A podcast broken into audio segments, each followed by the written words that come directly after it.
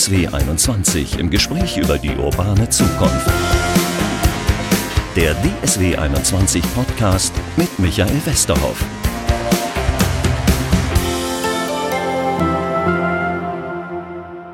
Hallo, herzlich willkommen zum Podcast. Wir sind heute bei ganz vielen Kindern, die hier rumwirbeln. Ich bin in der Westfalenhalle in Dortmund und kleine Roboter fahren hier auch durch die Gegend. Die World äh, Roboter Olympiade, auf der sind wir. Und ich spreche mit Ekrem und ich sage jetzt die eingedeutschte Version, die er mir gesagt hat. Ähm, Namazi. Ja. Und die Originalversion wäre? Namazje. Gut, ich bleibe bei der Deutschen oder sage, bleibe am besten bei Ekrem, das macht es besonders einfach. Ja, wir sind auf der Welt-Roboter-Olympiade und äh, du hast hier gerade einen Workshop gehalten mit Kindern, das war total süß. Mit denen hast du gesprochen über Automation und über Roboter, was die denn so in Zukunft machen. Und die Kinder basteln hier ja auf ähm, dieser Messe auch Roboter. Und wir wollen beide auch mal sprechen darüber, ähm, ja, wo die Reise so hingeht. Du arbeitest bei Microsoft, machst mhm. da mit künstlicher Intelligenz, hast mhm. aber auch noch einen Verein, der heißt GDEXA. Genau. Der befasst sich auch mit Robotern? Unter anderem auch. Also das, äh, das D im GDEXA, also GDEXA steht für Global Digital Excellence Association. Ähm, das heißt, wir versuchen digitale Kenntnisse und Zukunftskompetenzen den jungen Menschen ähm, näher zu bringen teilweise spielerisch, teilweise über Events. Und das Digital in dem Wort, ähm, da, da gehört auch Robotics, Künstliche Intelligenz ja. und all die Themen ja. dazu. Ja, wir wollen mal gucken, wo ersetzen Roboter und Automation in Zukunft den Menschen? Wir haben so vier Felder ausgemacht. Es kann sein, dass wir wo ganz anders landen, ja. aber die habe ich mal aufgeschrieben. Äh, Handel, das kennen viele schon von uns. In Deutschland ist das noch gar nicht so fortgeschritten, aber wenn ich zum Beispiel in Holland war, ich beim Uniqlo-Laden, äh, da habe ich einfach nur mein, ja, meinen Einkaufskorb auf die mhm. Kasse gestellt und schon wusste der, was da drin war und das mhm. habe ich da äh, abgebucht gekriegt direkt ja. von der Karte. Ja. Da brauchen überhaupt keine Leute da mal. Mhm. Wie ist die Zukunft im Handel? Ja, du hast das, das Checkout-Experience erlebt. Ne? Also ja. das ist ja im Handel äh, ein, ein kleiner Bruchteil von dem gesamten, äh, gesamten Kette, was, was digitalisiert und automatisiert wird. Das heißt, im Handel wird die Zukunft wirklich so aussehen, dass es ähm, keine Verkäuferinnen und Verkäufer mehr in den Läden gibt. Es wird ein, ein Showroom, ein Erlebnis werden. Das heißt, du gehst rein, vielleicht begrüßt dich ein Roboter oder vielleicht sogar auch dein, dein intelligenter Spiegel, der sagt, hey, herzlich willkommen, du bist schon wieder da. Ähm, wir haben gesehen, du hast abgenommen seit deinem letzten Besuch. Guck mal hier, dieses Slimfit Hemd passt dir am besten? Willst du es mal kurz an dich, an deinem Avatar mal sehen in Aktion? Und dann gehst du halt zu dem intelligenten Spiegel und siehst dich quasi in diesen, in diesen Klamotten. Dann kommt so Musik, vielleicht so Konzertmusik oder eine, eine ja, ne, dass du auch in Stimmung kommst und sagst, das gefällt mir, bestelle ich und dann geht das direkt nach Hause, wird automatisch von deinem PayPal oder äh, Konto abgebucht und, und das, das war's. Das ist gar nicht so ferne Zukunft, glaube ich. Das ist teilweise schon äh, Realität. Richtig. Und die, die Journey selbst fängt sogar ähm, dort an, wo du zu Hause beim Essenstisch sitzt, wo du plötzlich äh, in deinem Nachrichtenfeed dann Werbung bekommst und sagst, hey, da gibt es gerade Discount und die, die locken dich schon von zu Hause ähm, zu den Läden hin. Die wissen teilweise auch, wo du hinläufst, durch, durch welche Wege du läufst und dementsprechend wirst du dann direkt in dieser Journey teil und äh, wirst, wirst dann zu dem Showroom hingeführt und dann wird dein, dann startet dein Einkaufserlebnis. Aber das wird es noch geben in irgendeiner Form, dieses Einkaufserlebnis. Genau, es wird, also das Einkaufserlebnis wird quasi eher ähm, so sein, dass du es nicht zum Einkaufen gehen, sondern du hast dich vorher noch gar nicht so richtig entschieden. Du willst auch inspiriert werden, du willst ähm, zum Beispiel diese, diese Produkte, die du kaufst, erstmal auch mal so ein Stück weit simulieren und äh, auch stimuliert werden, zu sagen, hey, dieses Hemd kannst du in den und den ähm, Sachen anziehen. Ähm, diese intelligente Spiegel wird auch mit deinem Kalender verbunden sein, der dann sagt, hör mal, nächste Woche findet äh, heiratet dein bester Freund. Das wäre doch eine super Gelegenheit. Oder ich habe gesehen, du joggst jeden Sonntagmorgen früh. Da wäre diese Schuhe für dich doch ganz passend. Also das heißt, es wird zu einem Erlebnis, wo das Einkaufen Teil deines, deiner, deines, deines Tagesablaufs oder Wochenablaufs ist und dadurch, dass alles miteinander verbunden sein sein wird, wirst du quasi ein rundum sorglos Paket dann bekommen in diesem Augenblick. Und äh, ich meine, bei Lebensmittelzustellung gibt es das schon, in 20 Minuten wird es geliefert.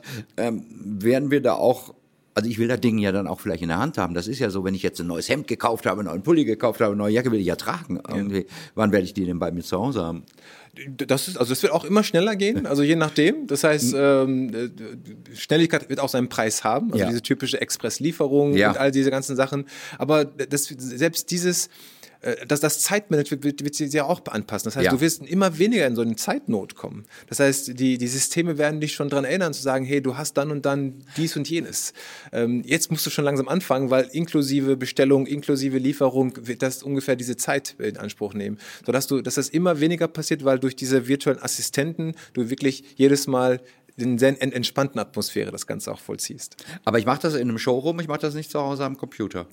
Das, das wird auch kommen.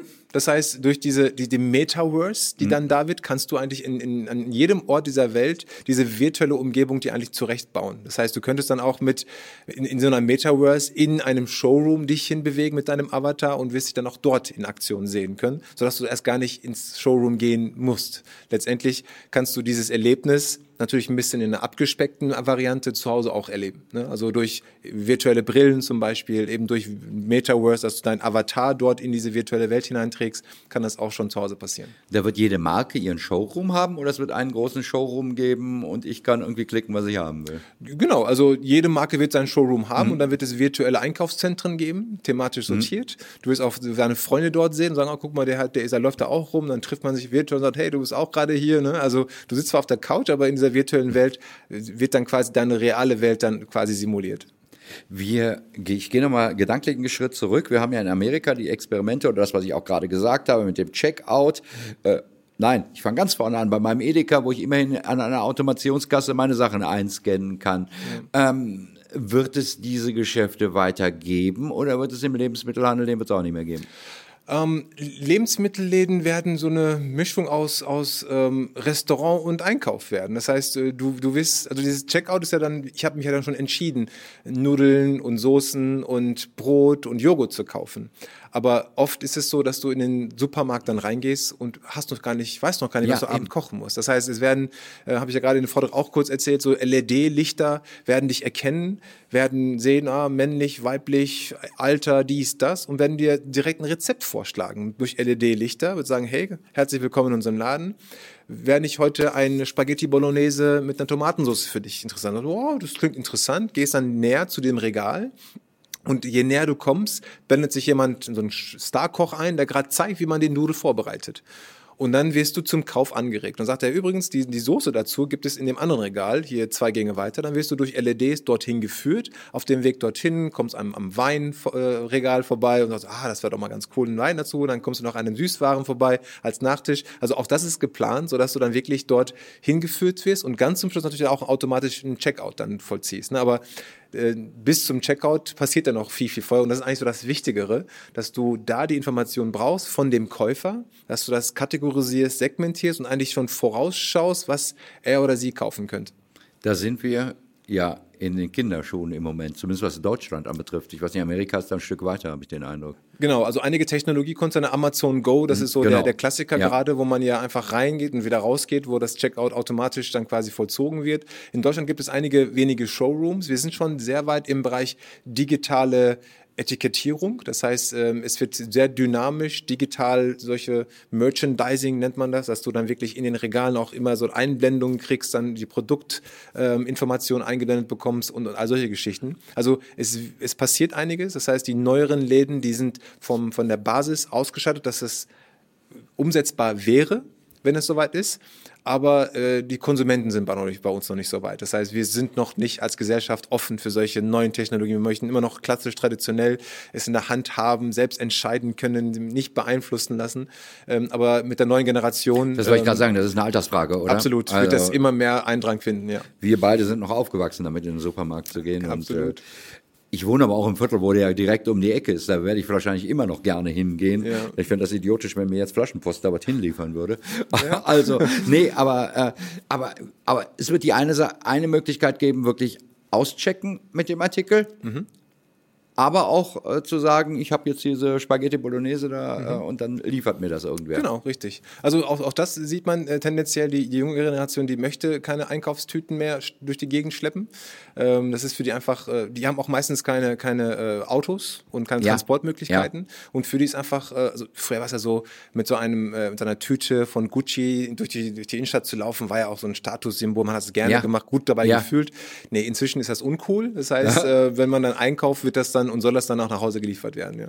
Ich habe das in Schweden schon mal gesehen, da macht Ikea plötzlich Innenstadt-Showrooms, wo wirklich nur noch Showrooms sind, auch unter anderem mit der Begründung, die jungen Leute können nicht mehr bei uns auf die grüne Wiese fahren, weil die nämlich gar kein Auto mehr haben. Genau. Ja. Also insofern, das verändert dann auch Absolut. Was. Es gibt auch äh, in Köln ein Obi-Showroom, äh, ne, wo sehr, sehr tolle Möbelstücke und, und ganz viele neue Technologien dann präsentiert werden, mitten in der Innenstadt. Ähm, und man kann da auch basteln, man kann da probieren, man kann da Farben ausprobieren. Man, man baut dann teilweise schon einige Sachen vor. Man erlebt das quasi und dann sagt man, ja, genau das bitte bestellen ne, über den, über den Online-Shop. Das ist ja spannend. Also ich muss ja sagen, ich bin häufiger auch für Reportagen in der Welt unterwegs, deswegen sehe ich dann häufig, dass andere Länder ein wenig fortschrittlicher sind ja, als ja. Deutschland. Weil ein zweites Stichwort, was wir uns aufgeschrieben haben, ist Gastronomie. Wenn du zum Beispiel in Norwegen in eine Kneipe oder ein Restaurant gehst, triffst du, triffst du sowieso keinen Kellner mehr. Da hast du so eine, äh, ja, eine Karte, wo du dein Handy drauf hältst, irgendwie bestellst du mit, wird gebracht, wird's dann, wenn du Glück hast noch, aber wenn du Pech hast, musst du es am Tresen abholen und bezahlen tust du dann auch gleich darüber. Genau, genau. Das ist die Gastronomie der Zukunft und da muss keiner mehr darüber klagen, dass er keine Mitarbeiter findet. ja, also das ist, ist ein bisschen, ein bisschen äh, unschön, diese, diese, also es gibt in Bochum auch ein, ein chinesischen Restaurant, wo ich letztens war, äh, da wird das, das Essen durch einen Roboter gebracht. Ne? Also man bestellt dann und dann bringt der Roboter das äh, an den Tisch, also auch da kein Kellner. Und, und da muss man natürlich gucken, okay, wofür brauchen wir die Menschen dann noch? Und äh, klar, Roboter werden, werden die Kellnerinnen und in der Gastronomie die Menschen ähm, ablösen, die einfach so zum Tisch kommen und sagen, Bestellung bitte. Ja. Dann gibt man die Bestellung aus der Karte und sagt sogar vielleicht Nummer 20 und dann 23 oder 25. Alles klar, geht zurück und bringt. Ähm, die werden ersetzt, aber die arbeiten ja genau wie ein Roboter. Hallo, was möchten Sie bestellen? Mhm. Alles klar, danke. Ähm, macht auch eigentlich keiner gerne und keiner glücklich. Ähm, versus eben, herzlich willkommen bei uns im Hause. Schön, dass Sie heute da sind. Oh, ich sehe gerade, Sie sind mit der Familie da. Würden Sie heute unsere, ähm, die und die Menü ausprobieren? Unser Chef hat heute das und das vorbereitet. Und da, das schmeckt, das ist ein bisschen süßig, das ist ein bisschen säurig. Das kann ein Roboter natürlich nicht.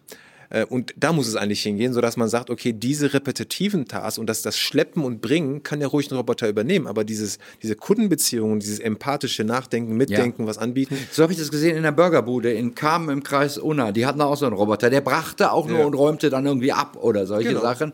Aber es war immer noch, und das wollten die Leute. Ich habe auch mit vielen Leuten gesprochen. Ich weiß nicht, ob das auch eine Generationsfrage ist, aber das wollten die da auch natürlich ein bisschen angesprochen werden. Genau.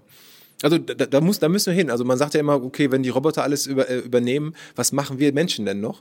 Äh, wir machen eben dann die menschlichen Sachen. Und das ist genau das mit, mit Empathie, mit Gefühl, mit Zwischenmenschlichen, mit Dialogen, mit Diskussion, ähm, sich gegenseitig verstehen und auch Sachen anbieten, individualisiert und personalisiert.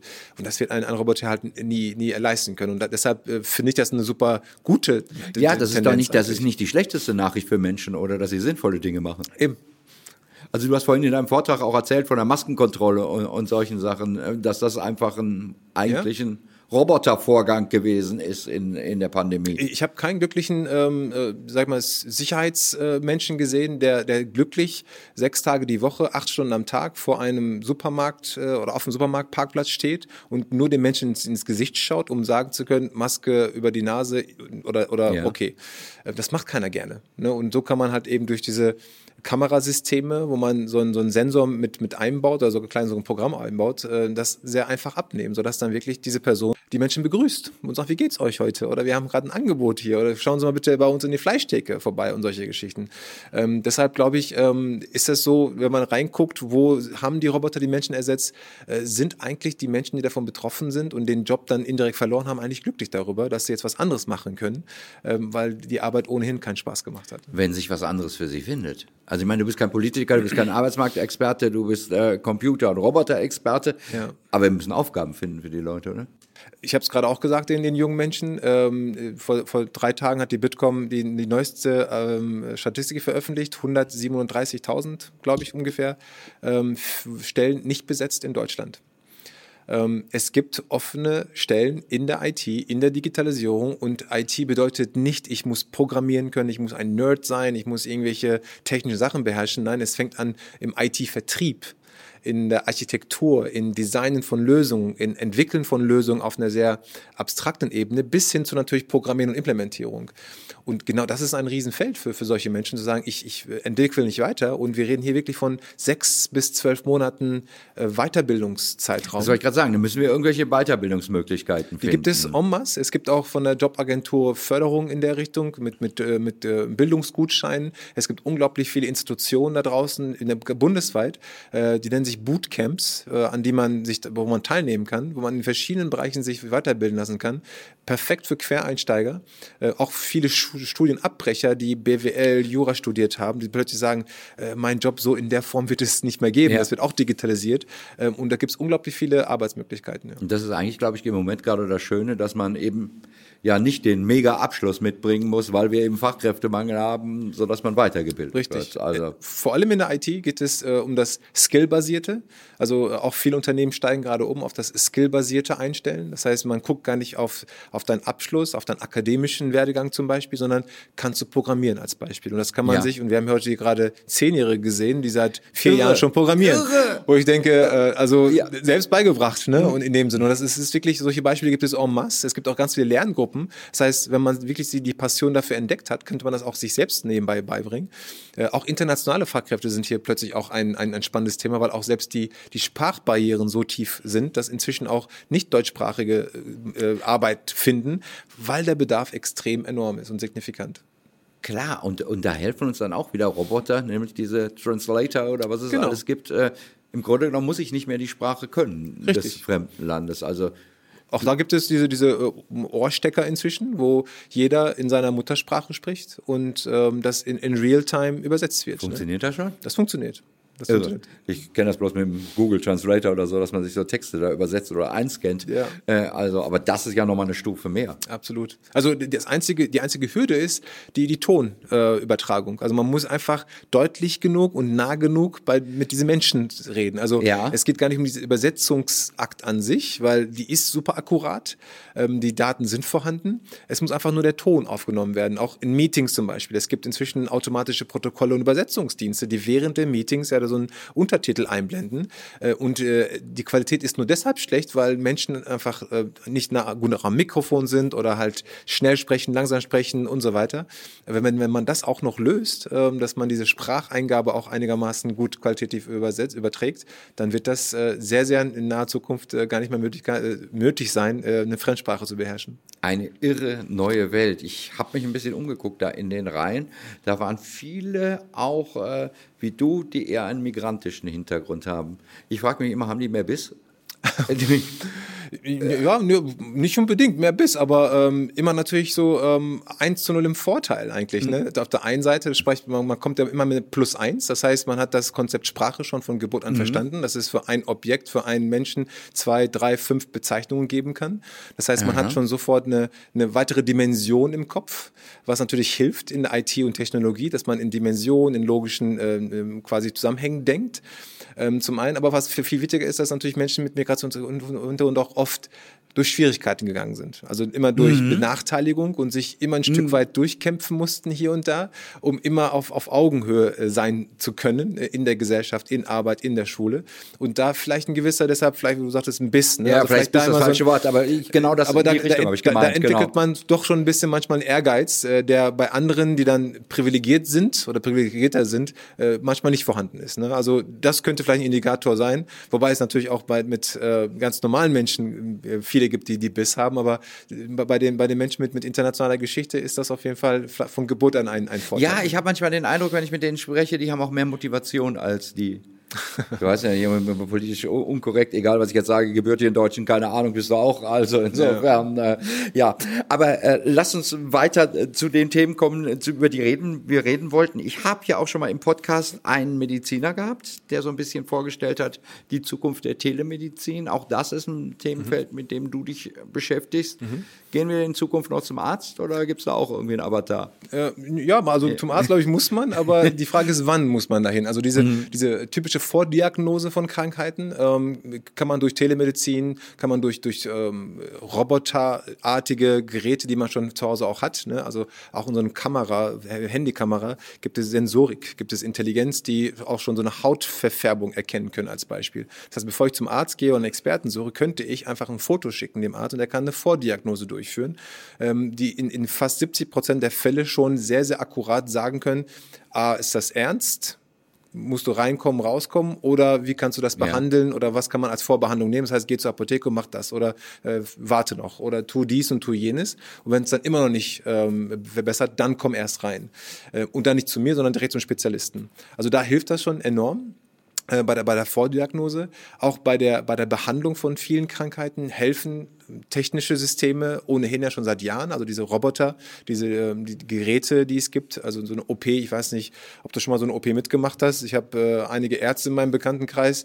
Äh, der Patient liegt teilweise irgendwo auf dem Tisch, äh, ne, auf dem ja. Behandlungstisch, aber die Ärzte sind am Monitor zwei, drei, vier Meter weiter weg und, ja. und äh, bedienen ja. quasi einen Roboter, der dann quasi am Patienten dann Ja, das Dinge ist aber auch so eine Vision. Die, der muss nicht mal zwei, drei Meter weg sein, der könnte in der Zentrale sitzen oder der wird dann zugeschaltet, äh, je nach nach Krankheit, die da eingeliefert wird als akuter Fall ins Richtig, Krankenhaus. durch, durch 5G, weil äh, Krank äh, Krankenhäuser, OP-Säle sind ja sehr steril und auch ja. kein, keine, keine Funkstörungen dürfen da passieren. Das heißt, mit der, mit der, mit der äh, Einführung von 5G. Ja, da habe ich ähm, überhaupt nicht drüber nachgedacht. Interessant, ja. Genau, ja. kann man auch äh, Experten von Übersee dazuschalten. Das heißt, da könnte wirklich ein Experte in Indien, in Asien, in den USA mit an der OP äh, teilhaben, äh, Tipps und Tricks geben über Video sowieso. Das ist schon mal ein ganz großer Mehrwert, aber auch selbst einen Roboter bedienen von über 5G, ja. weil die ist dann so stabil und so schnell, dass ich wirklich einen Knopf drücke irgendwo und das Ding äh, schneidet dann eine Ader bei, einer, bei ein paar Patienten durch.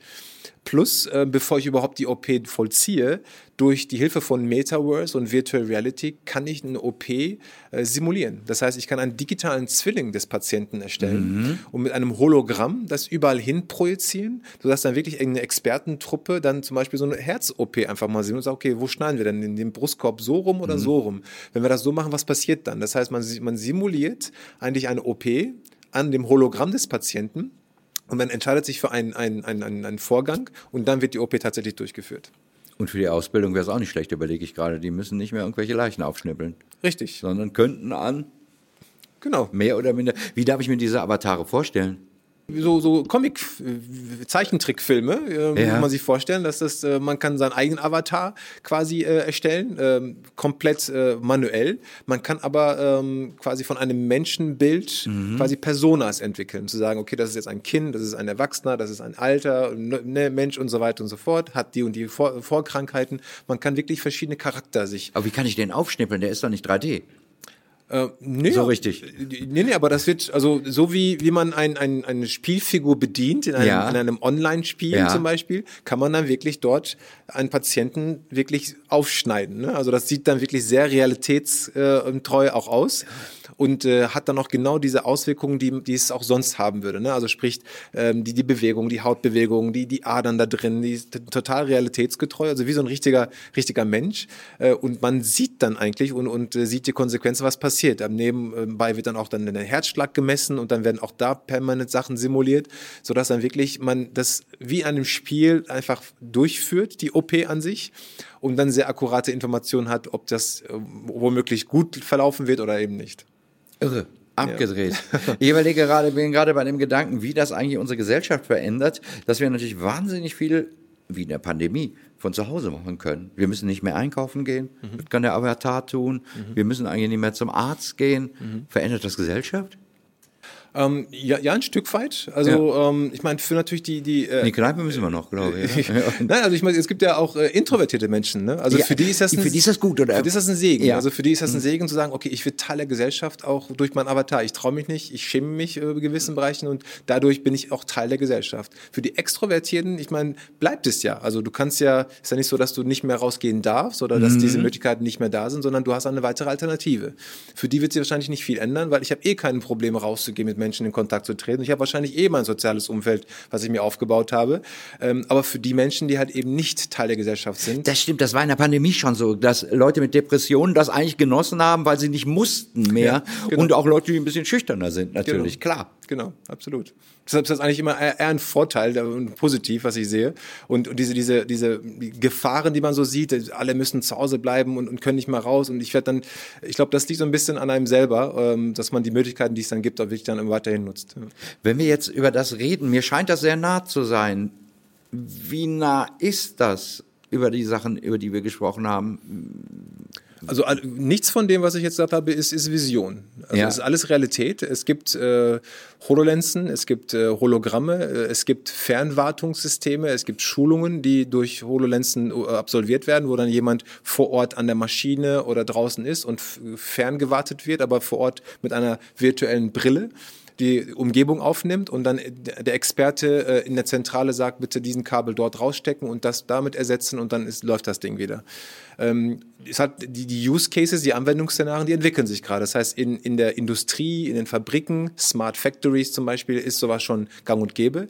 Da ist auch das Thema digitaler Zwilling auch schon sehr weit, sodass wirklich alle Geräte ähm, quasi mit IoT, mit digitaler äh, Zwillingen schon, schon da sind und simuliert werden können und mit 3D-Druckern sogar schon direkt ausgedruckt werden. Das sind, es gibt Produkte, die, die schon so entwickelt werden und so nach und nach geht das jetzt wirklich in andere Industrien weiter, sprich Gesundheit oder auch in Bildung, sodass man auch so einen, einen Klassenraum äh, extrem gut simulieren kann und dann jeden Einzelnen dann wirklich auch dort abholt, wo er dann ist. Ne? Ja, Bildung, das ist noch so ein weiteres Thema von dir. Da können wir gerne noch mal kurz anreißen. Äh, du sprichst von einem Klassenraum. Die Kinder gehen dann noch in die Schule, die Studenten gehen noch in die Uni. Ja, aber nicht jeden Tag. ja, ja. Äh, auch, auch da ähm, ist es so, dass, dass durch die Digitalisierung und äh, ich sage immer auch jeder Lehrkraft, macht es dir Spaß, jedes Jahr aufs neue Dreisatz zu erklären, mhm. Prozentrechnung zu, zu erklären und den Satz des Pythagoras. Mach's doch einmal mit einem Podcast nimm's auf und schick's jedes Jahr an deine, an deine Klasse. Und dann kann jeder in seinem Tempo beim Joggen, beim Schlafen, beim Essen aufnehmen, zurückspulen, nochmal anhören und kommt am nächsten Tag mit einer ganz konkreten ja, Frage auf dich zu. Ich finde das sehr sinnvoll. Ich äh, überlege gerade, wie unser Bildungssystem aus dem Deutschen Kaiserreich das hinkriegen ja. wird. So ein das Bildungssystem ja. wird es nicht hinkriegen, aber die einzelne Lehrkräfte, die dann wirklich ja. bottom-up dann vielleicht da die, äh, die, die Kraft dann nach oben hintragen werden. Das ist die, die Hoffnung, die wir haben. Aber, aber meine Projektion ist wirklich, Montagmorgen kommen alle in in die Schule, in die sogenannten Design Thinking Rooms. Mhm. Die Lehrkraft stellt die Themen der Woche vor, äh, macht Gruppen, gibt Aufgaben. Dienstag, Mittwoch, Donnerstag erledigt jeder die Aufgaben zu Hause in seinem äh, Homeschooling-Environment. Über digitale Endgeräte sind die immer noch miteinander äh, verbunden. Freitag kommt man, stellt die Resultate, die Lernergebnisse vor, geht auf individuelle Fragen ein. Ähm, die Teams kommen wieder zusammen und diskutieren über die nächste Woche. Und das wird die Schule der Zukunft, dass das eine hybride Veranstaltung wird. Das heißt, man wird die Technologie dafür nutzen, ähm, digitale Lerninhalte zur Verfügung zu stellen. Die sind individualisiert, die sind personalisiert. Das heißt, wenn ich eine, eine Leseschwäche habe, kriege ich andere Aufgaben als mein, mein Klassenkamerad. Jeder bekommt das, mhm. was, was ihm unterstützt. Mhm. Ne? Und man hat dann die Möglichkeit, interaktiv mit dem Lehrer in Kontakt zu sehen, digital, virtuell oder halt eben Anfang und am Ende der Woche dann auch physisch. Das ist so die Schule der Zukunft. Funktioniert aber nur, wenn äh, Mutter oder Vater Dienstag, Mittwoch, Donnerstag auch Homeoffice macht. Ja, oder ein Roboter aufpasst. Oder ein Roboter, ja gut, okay, ja, ja, ja, genau. Nein, aber, aber selbst, selbst da, genau, also die, ich meine, ich mein, die Eltern haben ja meistens auch Homeoffice. Ich meine, das ist ja jetzt die, ja. die, die Schule, die, die disruptiv ja. dann sich verändern wird, aber äh, die Arbeit ist ja schon. Also. Äh, bei Arbeit gibt's ja schon ganz, ganz viele Homeoffice-Möglichkeiten. Auch da stellt sich die Frage, muss man eigentlich in, ins Büro gehen? Ne? Also das heißt, das Haus wird da schon irgendwo eine hybride Arbeits- und, und Schulstätte werden. Ich habe mich bloß in der Pandemie die ganze Zeit gefragt, oder die Frage habe ich mir vorher, glaube ich, nie gestellt. Ähm, ist Schule nicht nur Lernort, sondern auch Aufbewahrungsanstalt oder sowas, weil äh, leider wird es so genutzt im Moment. Ja, ja. ja natürlich, ja. natürlich. Da müssen aber diese ganzen Prozesse angepasst werden. Absolut. Also allein von von der Architektur einer Schule, also diese diese Art und Weise der Klassenräume. Also die die Industrie macht es ja vor, wenn man jetzt in ein modernes Office geht, ähm, Stichwort Open Office, ne, Stichwort Design Thinking Rooms, ähm, Ruhe-Ecken, Ideenecken und und solche Geschichten. Ja. Äh, wenn man dann in die Schulen geht, ist ja natürlich total total anders. Also sprich, man muss muss anfangen, wirklich die, die Raumgestaltung anders äh, darzustellen. Man muss die, die Rauminhalte und die, und die Lernmöglichkeiten äh, umstellen. Dann wird es auch wirklich ein Lernort und kein Aufbewahrungsort, weil die Ideen, die sollen ja dort entstehen. Ne? Und umgesetzt sollen die dann individuell oder halt äh, zu Hause in seinem eigenen Bereich. Aber dieses Miteinander, Ideen austauschen, sozialisieren, das muss in der Schule passieren und das kann nur passieren, wenn die Umstände auch entsprechend vorbereitet sind. Das könnte, überlege ich die ganze Zeit, auch in kleineren Räumen, kleineren Häusern, viel wohnortnah gehen, als Absolut. das heute geht, wenn man Absolut. das also individualisiert. Es gibt, genau, es gibt äh, in den USA auch wieder diese, diese Mikroschulen, ähm, die, die, so, so Kindergartenkaliber, ähm, fast an jeder Straßenecke. Ähm, Im Moment äh, leider für privilegierte, äh, ja. sehr reiche Gegenden, so nenne ich die mal. Ja. Sodass dann wirklich so nachbarschaftsmäßig so kleine Lerngruppen passieren und die Lerngruppen unter sich dann quasi Sachen äh, ausarbeiten. Super. Und dann äh, einmal im Monat treffen sich alle Lerngruppen zu einer großen Lerngruppe, ja. der Siedlung dann quasi, ähm, und tauschen sich dann aus. Also das äh, kann sehr, sehr gut in diese Richtung gehen, auch hier in Deutschland. Unsere Grundfrage war, wo ersetzen uns Computer, Roboter, Automation in Zukunft? Danke für diese halbe Stunde tollen, spannenden Einblick in äh, die Welt, die gar nicht mehr so weit fern ist, oder? Ekrem, Absolut. Herzlichen Dank, dass wir sprechen wollen. War ganz toll. Ich danke, danke. dir auch. Vielen lieben Dank.